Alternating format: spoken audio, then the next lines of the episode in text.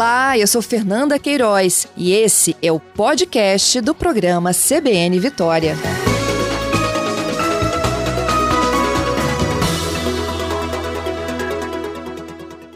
Larissa, bom dia.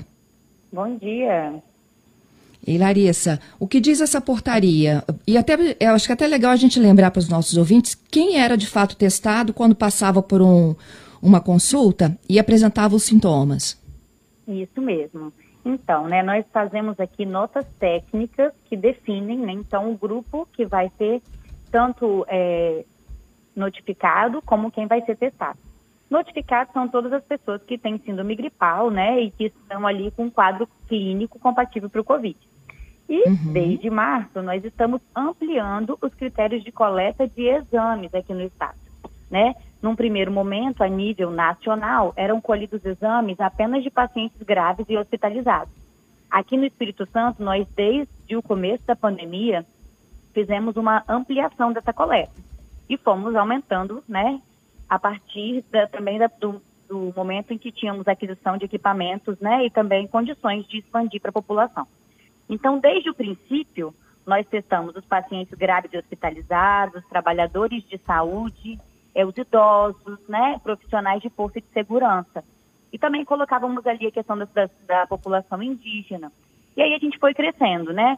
Fomos ampliando, então, para a questão das gestantes, para também as pessoas que tinham comorbidade, né? Então a gente inseriu ali na época as pessoas acima de 60 anos, depois a gente colocou as comorbidades. Então, hoje, a nota técnica válida, né, que define os critérios de coleta de exames é a nota técnica 70. Ela foi publicada segunda-feira, né? E quem é Isso. que passou a ter acesso a esse exame também, né? Então, nessa nota técnica, nós inserimos os trabalhadores e os estudantes, né, da rede pública e privada de ensino, é, também os trabalhadores e usuários da rede, né, a PAI e Pestalozzi, muito embora vários desses né, usuários já estejam matriculados no sistema de educação, e alguns desses profissionais sendo profissionais de saúde, mas como existem trabalhadores ali que não estão compreendidos né, nestes grupos, nós é, definimos né, ali bem descrito eles também como público prioritário. E além desses dois grupos, nós descrevemos também de uma maneira mais clara né, os trabalhadores das unidades socioeducativas. Porque para nós, né, da saúde, num primeiro momento, quando a gente colocava como profissionais de força e de segurança, eles estariam incluídos. E aí, né, por uma questão mesmo de nomenclatura, neste, nessa nota técnica, eles saem ali, né, é, descritos, né, separadamente. Então, os trabalhadores e os adolescentes também que cumprem medidas socioeducativas no IASES. Além desses Entendi. grupos, né, já estavam inseridos as pessoas a partir de 40 anos, independente de ter comorbidade, gente, tendo algum sintoma gripal, né, ele tem acesso, então, à coleta de exames, e os demais, né, abaixo de 40 anos, tendo alguma comorbidade e o quadro de pau, claro, eles também têm acesso à coleta de exame. Tá, então, eu acho que essa, essa sintoma gripal aqui é importante, então, da gente é, detalhar um pouquinho mais. É, se você Sim. tem mais de 40 e sintoma gripal, você vai para o teste, então? Exatamente. Se você tem menos de 40 e também sintoma gripal, só se tiver comorbidade? Exatamente, muito bem. Tá. É, com relação aos estudantes, né? Você me disse aqui, olha, tanto da rede pública quanto privada. Isso já é o início da, do mapeamento da situação é, da, do ambiente escolar? É uma tentativa da gente já conhecer essa população, né? De dar a oportunidade de ter acesso ao exame, a gente já conhecer o perfil desses casos, né? Que estão com algum sintoma gripal, se realmente é Covid ou não. Então, pensando né, nessa questão da volta às aulas? Embora a gente já tenha esse critério muito ampliado para a população como um todo, né, acima de 40 anos, qualquer pessoa né, tendo o sintoma gripal e abaixo tendo alguma comorbidade, mas para deixar claro para essa população e para esses trabalhadores também da rede de educação, né, o empoderamento deles, de que eles podem, então, é, solicitar o exame, né, caso tenham, é, procurar um serviço de saúde, né, e serem é, testados caso apresentem alguma síndrome gripal. Essa é uma realidade para todo o Estado? Larissa, é, é, há diferença, por exemplo, de interpretação de um município para outro? Um que procura uma unidade de saúde, um pronto atendimento, numa cidade e na outra? Não, não. Essa nota técnica é válida para todo o estado, até mesmo porque a distribuição dos insumos, né, do SUAB é, e dos meios de cultura são feitos pelo estado. Então, como é que a gente faz, né, para que essa informação chegue a todo lugar? Antes da gente é, publicar essa nota técnica, eu, né, como coordenadora da vigilância epidemiológica estadual, eu faço uma videoconferência com todas as vigilâncias epidemiológicas dos municípios.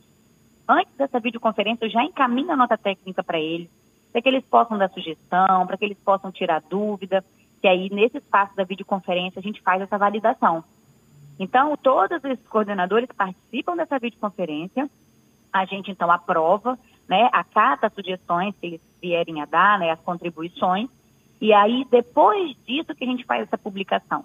Então, a nota técnica ela é válida para todo o estado, não faz diferenciação entre um município e outro.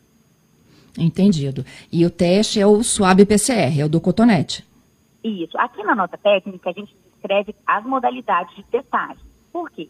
Se um paciente ele teve o quadro né, gripal, como a gente está conversando, e ele estiver entre o quarto e o sétimo dia do início dos sintomas, o teste é o PCR, o exame de escolha.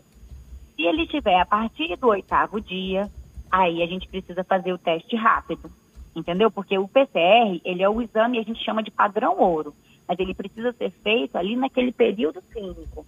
Depois do oitavo dia, do nono dia, ele já não exclui a doença, com algumas exceções dos pacientes mais graves, né, e hospitalizados. Mas para a população em geral, a partir do oitavo dia, a recomendação é do teste rápido, né, ou da sorologia. É, se você tiver, e, e, é o quarto dia do início do sintoma. Isso, comecei né, a ter algum sintoma gripal, tive febre, né, e sou do grupo de risco, o ideal, inclusive, é procurar o serviço de saúde no quarto dia, porque dependendo né, da estrutura do município, ele já passa pelo atendimento e pela coleta de exame no mesmo dia. Entendido. Os resultados costumam sair em média em quanto tempo?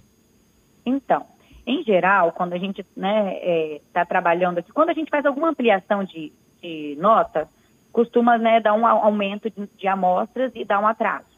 Mas, no, no, em geral, no máximo cinco dias o resultado sai. Porém, né, nós tivemos uma questão com um fornecimento mesmo, né, de uma empresa que teve o processo licitatório e ela não entregou alguns insumos aqui para o LACEN. E aí, por isso, nós não paramos de trabalhar em momento nenhum, nós fizemos extração né, de RNA, que a gente chama de forma manual, para que os kits né, de extração pudessem ser usados nas amostras prioritárias. O que, que é uma amostra prioritária? Né? Dos óbitos, pacientes graves, de quando a gente observa em alguma instituição de longa permanência, né, alguns casos semelhantes, a gente faz uma investigação de surto. Então, essas amostras, para a gente, a gente precisa de uma resposta mais rápida, né? Então, essas amostras continuaram no processo e com prazo, às vezes, de 24 horas, tá? Eu entrego uhum. o resultado das amostras prioritárias. Da população em geral, né, que não seria esses grupos que eu preciso de uma intervenção imediata, e aí, aí saem em, em torno de cinco dias.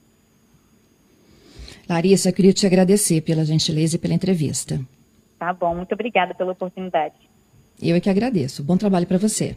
Obrigada, tchau, tchau.